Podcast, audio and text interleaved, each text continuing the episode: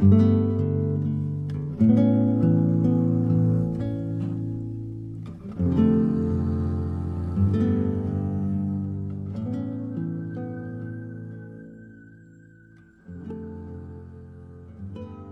是你的树洞，也是你的枕边人。嗨，你好吗？我是远近。五一假期已过了，这个假期你过得好吗？上周有一个新的名词登上了微博热搜，“被迫式社交”。意思很好理解，形容不得不去社交，应付一些人一些事，碍于情理，流于表面。有人说，这是人情世故虚情假意的一面。也有许多网友贡献出了精彩的评论，比如，与其出去浪浪浪，不如在家躺躺躺。商业互吹太累，除了工作必须要进行社交外，其余时间我都希望自己可以一个人自生自灭。间歇性自闭。有时想要和所有人都成为朋友，有时想爱谁谁，谁也不想搭理，我就这样了。被迫对于我来说是非常不乐意的，烦躁、生气、自己憋屈，会十分影响自己的心情和状态，想一个人待着。我就不一样了，我除了跟几个聊得来的朋友，其他都属于被迫社交。现在形式化的东西太多了，每天都被迫去社交，甚至你的社交对象也是被迫出来的。要我说啊，成年人的世界，大多数时候都是被迫式社交。去年网上流传过一份孤独等级排行榜，相信你看过。今天。我为你整理了被迫式社交等级排行榜，也欢迎你添加补充。一级被迫，收到好久不联系的某人信息，微信里的某个许久未联系的人发来一条信息，在吗？你或许马上就会有这种想法：是不是找我有事？是不是要结婚了？是不是要借钱？你也不会马上回复，非要等上十几分钟，再小心翼翼的回，在，有事吗？最纠结的时刻就是这位好友真的要结婚了。对方说：“咱们好久没联系，你一定要来哦。”只是，你去也不是，不去也不是。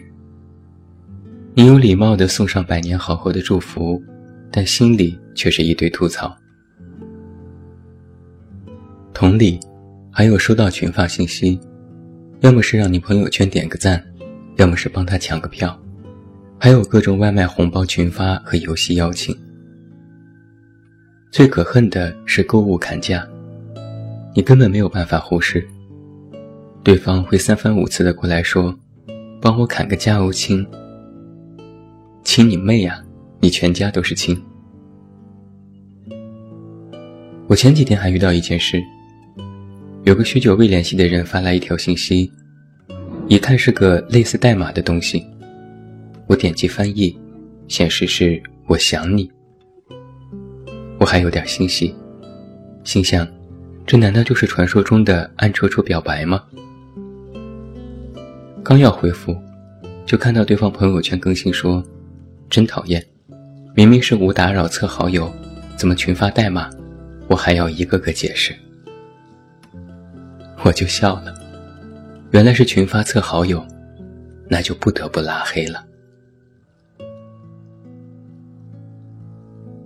二级被迫，下班后在地铁里遇到同事，这种情况的发生频率不要太高好吗？下班后在地铁里。刚戴上耳机，拿出电子书，紧接着肩膀被人拍了一下，扭头一看，是同事。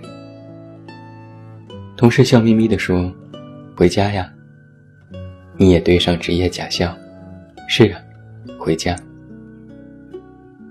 紧接着，这一路都不会安生。本来两个人就没有什么话题，但为了不让气氛尴尬，只能挖空心思尬聊。然后还用余光不断的看站牌指示，心想：今天的地铁怎么开得这么慢？同理，在公司的食堂一个人吃饭，这时同事端着餐盒走了过来，笑眯眯地说：“一个人啊，那一起吧。”你瞬间就会感觉这顿饭没法吃了。明明还有很多空位啊，为什么不能坐到旁边去呢？还有在电梯里遇到同事，彼此说声嗨，然后各自看着角落，尴尬在蔓延。可偏偏这时，电梯总是一层一停，有的人在二楼还要坐电梯，他们为什么不能走楼梯呢？在电梯里，最恐怖的是遇到领导，那简直就是大型的窒息现场。除了问候之外，根本无话可说，总不能和领导汇报工作吧？逛街的时候也最怕遇到同事，明明自己兴致盎然，结果一个转角就看到熟悉的身影，会立马停下脚步，转身加快速度走进不易被察觉的角落，脑子里快速思考：万一一会儿还要遇到呢？要不要大大方方打个招呼？可万一他要说一起逛该怎么办？不会还要一起吃饭吧？我要不要先回家呢？三级被迫逛街时遇到过于热情的导购，每个人肯定都会有这种情况。逛街的时候，只想打扮的漂漂亮亮的，悠哉悠哉。伴随着购物中心里的背景音乐，把商场当作 T 台。但是走进一家店，遇到一个过于热情的导购，这种想象全部幻灭。导购的嘴相当于发条，你说只想随便看看，可导购依然孜孜不倦地给你推荐新款，你只能加快脚步离开这家店。只要跨出店门，就会松一口气。以后再进其他店，都会先看一眼导购。如果撞上过于期待而炙热的目光，就会望而却步。同理，在商场里发小广告的、发传单的、被搭讪办信用卡的，还有各种邀请做美容、剪头发、办卡的，只要遇到，立马加快脚步走人。还有，在地铁的出站口围堵的房地产中介小哥哥们，只要一出地铁，马上一哄而上，各种广告单和广告语接踵而至，也是要赶紧捂脸走开。如果不坐地铁，坐了网约车，有时也不得清静。万一遇到喜欢聊天的师傅，还要陪聊，不然师傅就会不开心。刹车踩得特别狠。师傅如果是本地人，或许还好些；如果是东北人，唠嗑指数会呈几何倍增长。倒不是师傅们的错，是自己只想静静的待一会儿啊。四级被迫，周末休息时来了工作电话，在周末啊。电话铃声和微信提醒是大忌。只要来了一个工作电话，那就意味着自己的周末计划宣告泡汤。没有几个小时是处理不完这些临时工作的，而且忙完后想要好好过周末的心情也会荡然无存。只要到周末，工作用的手机和微信通通关闭，任天塌下来也不理会。但是这种心情也只能保持在白天。到了晚上思量许久，还是登上工作微信，握着手机闭着眼睛。只要没有提醒音，周末就完胜。还有一种情况是，周末想一个人待着，突然朋友来了电话说，他正在来家里做客的路上。唉，只想躺尸，却只能挣扎着爬起来，打扫家，准备水果和饮料，把周末朋友的突然袭击，当做了一种工作应酬。同理，好不容易安排了假期，最怕的也是有工作。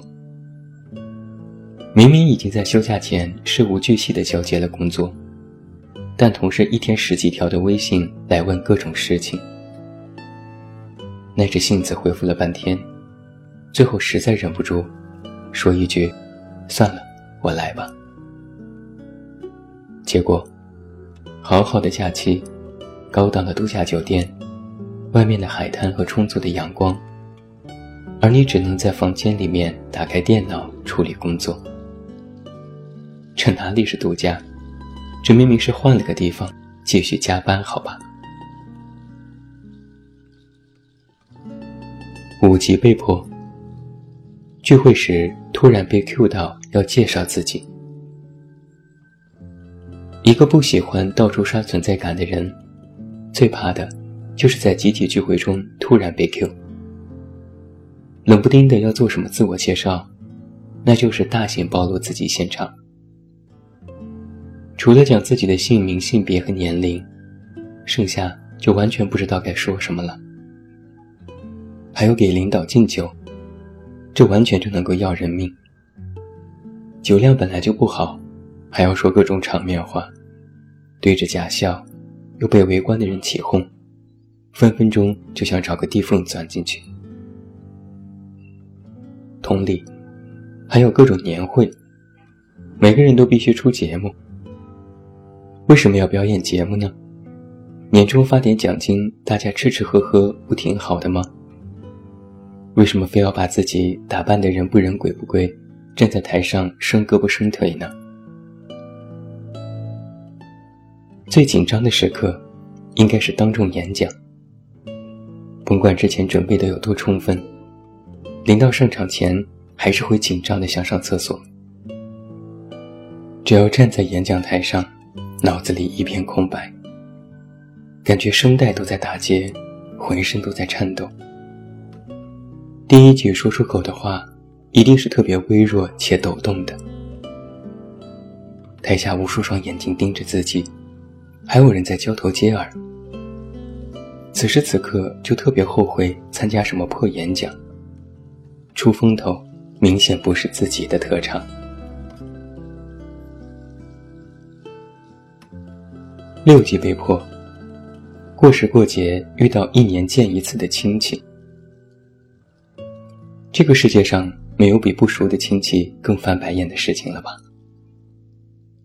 过年时家里挤满亲戚，有些根本一年只见到一次。甚至连称呼都不太记得，但亲戚们见到你却眼睛发光，纷纷拉着你坐下来话起了家常。从工作到薪资，从恋爱到身体，总是要打听的非常的全面。亲戚的各种追问让人防不胜防。明明心里已经有了各种防御，但有的问题实在是太过剑走偏锋，无力招架。说到亲戚，自然就不能不提熊孩子。这是世界上第一等残忍的生物。只要你的桌子上有任何的东西，它都能抓起来摆弄，甚至还要占为己有。如果你使个眼色，熊孩子就会马上哭着飞奔转入他父母的怀抱，然后你就等着被数落吧。要我说。有些亲戚也是着实不客气。曾经有个亲戚给我打电话，说要来北京玩，人生地不熟的，让我帮忙认认路。后来我才知道，所谓认路，就是让我全天候陪着他，当司机，做苦力，各种陪逛，还要请吃饭，请喝酒，还要把自己的卧室让给他睡觉。最后。亲戚回到老家，还到处跟别人说我的不是，说我小气抠门，不尊重大人。你说气人不气人？七级被迫，偶遇前任，人生悲催时刻。世界那么大，你也想看看，可看看就看看，一不小心就会扎心。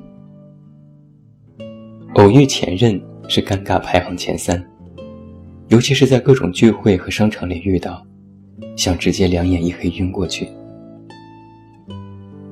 前任这种存在简直就是违反天理，因为哪怕就算你一万个放下了，前任面对面站在你面前，你还是忍不住内心有一点波澜。如果他过得好，你微微有点酸；如果他过得不好，你其实也有点难过。参加个聚会，前任带着现任一起来，中间还无数次的各种秀恩爱，真的就像自插双目。最最扎心的是，前任都已经有了现任，可你还是单身。还有一种前任是想分分钟都想拉黑的，就是前任要结婚了。给你发来了结婚请柬，会不由得怀疑人生？为什么要参加前任的婚礼？我都分手了，还要倒贴份子钱吗？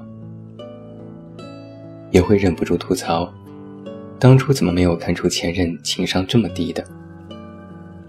在前任心中，自己到底是有多心大，能够站在前任的婚礼上坦然微笑吃东西和送上祝福呢？八级被迫参加婚礼时和不认识的人同桌吃饭，这一点我真的是感同身受。有几次我参加朋友的婚礼，现场没有一个人认识的，新郎把我领到一个桌子旁就去忙仪式了，只有我自己傻傻的坐在那里。同桌的人完全都不认识，彼此对望了一眼。又赶紧低头各看各的手机。如果桌上有一两个自来熟的人还比较好，大家还能简单聊几句，相互敬个酒就可以默默吃饭了。最可怕的是，一桌子的人都不善交谈，尬吃，完全尬吃。有一次我就实在忍不住，想活跃下气氛，弱弱的问了一句。你们喝酒吗？本想靠喝酒大家说点什么，结果他们都摇头。我白眼一翻，算了，我尽力了。那顿饭真是吃得我尴尬癌都犯了，连转盘子夹菜都感觉有点心虚。最后还没吃饱，我就溜之大吉了。同理，去饭店吃饭时遇到拼桌，也是分分钟想直接走人的。一个人吃饭，又满桌，就只能拼桌。对面的陌生人吃着一碗面，我又吃着另一碗面，好像连吃面的动静都不敢太大声。从那之后，只要服务员说要拼桌，我都直接走人，宁愿不吃，也不想对着一个陌生人吃饭。九级被迫。打电话，为什么要打电话？在日常的社交当中，发微信文字是最温和的方式了。文字表达不仅可以有一定时间的遣词造句，还能酝酿下情绪。实在不济，表情包就是自己的词穷宝典。怕就怕对方来一句：“哎呀，说不清楚，我们语聊吧。”还没来得及拒绝，语音聊天提醒就弹出了。为什么要语聊？我明明只想打字的呀，我懒得说话呀，我也不会说话呀。打电话就更不用说了，现在电话铃声已经成为了社恐的标志之一。而且我发现，很多害怕打电话的人，有一个非常明显的群体特征是，不会做 ending。把所有的事情都说完，该安排的事情都讲清楚，但就是没有办法说出“那就这样吧，再见”这种话。非要等着对方来做安定，不然自己就根本没有办法挂电话。那这时，如果你再遇到一个同样也不会做安定的人，两个人聊到几乎无话可说，沉默了几十秒，鼓足勇气才能说一句：“我还有事，不然我们下次再聊吧。”如果是自己先主动提出挂电话，还会小小的愧疚一下，认为主动挂电话很不礼貌。十级被迫见面，为什么要见面？如果说打电话已经算是社恐，那么见面就是社恐的终极。它会涵盖所有被动社交里绝大多数的心理活动，让人无法直视。这里面也分着好几种情况，一种是对方认为有些事情微信和电话都讲不清楚，非要当面讲。这种工作上的被迫社交断然无法拒绝，只能硬着头皮见。另一种是被逼相亲，两个陌生人各自心怀鬼胎，面对面坐着，彼此脸上都是尴尬而不是礼貌的微笑，心里跑过一万句。我是谁？我在哪？我要干嘛？还有一种是感情奔现。网络上遇到一个暧昧对象，明明聊的都很好，到后来也什么都敢说，黄段子都张口就来。但是对方一说见面，那就直接玩完。大家在各自的世界里，各自安安稳稳的待着，偶尔网聊一下。不好吗？被迫式社交的奥义之一就是，能不见面就不见面。接下来，为你解决终极方案。说了这么多，那是否有一条能够解决被迫式社交的方法呢？说实话，是有的。现在，我为你隆重介绍。如果你一个人出门在外，杜绝被迫式社交的方案是戴耳机。只要出门，必戴耳机。只要你戴上耳机，甭管耳机里有没有音乐，你都能用这个姿态告诉所有想要靠近你的人：别惹我，我听不见，我也不想听，我不想和人说话，我就想一个人听听歌。但这时。如果还有人那么没有眼力见，非要和你说话，你首先可以装作没看到和没注意。如果实在躲不过，你可以眨眨眼睛，扮演无辜，轻轻摘下其中一个耳机，问一句：“啊，你刚刚说啥？”真的是得体又不失礼貌呢。今天晚上。远近为你介绍了被迫式社交的等级排行榜。如果你有任何想要补充的，都欢迎你在节目下方的评论里告诉我。最后，祝你晚安，有一个好梦。不要忘记来到微信公号“这么远那么近”进行关注，每天晚上陪你入睡，等你到来。我是远近，我们明天再见。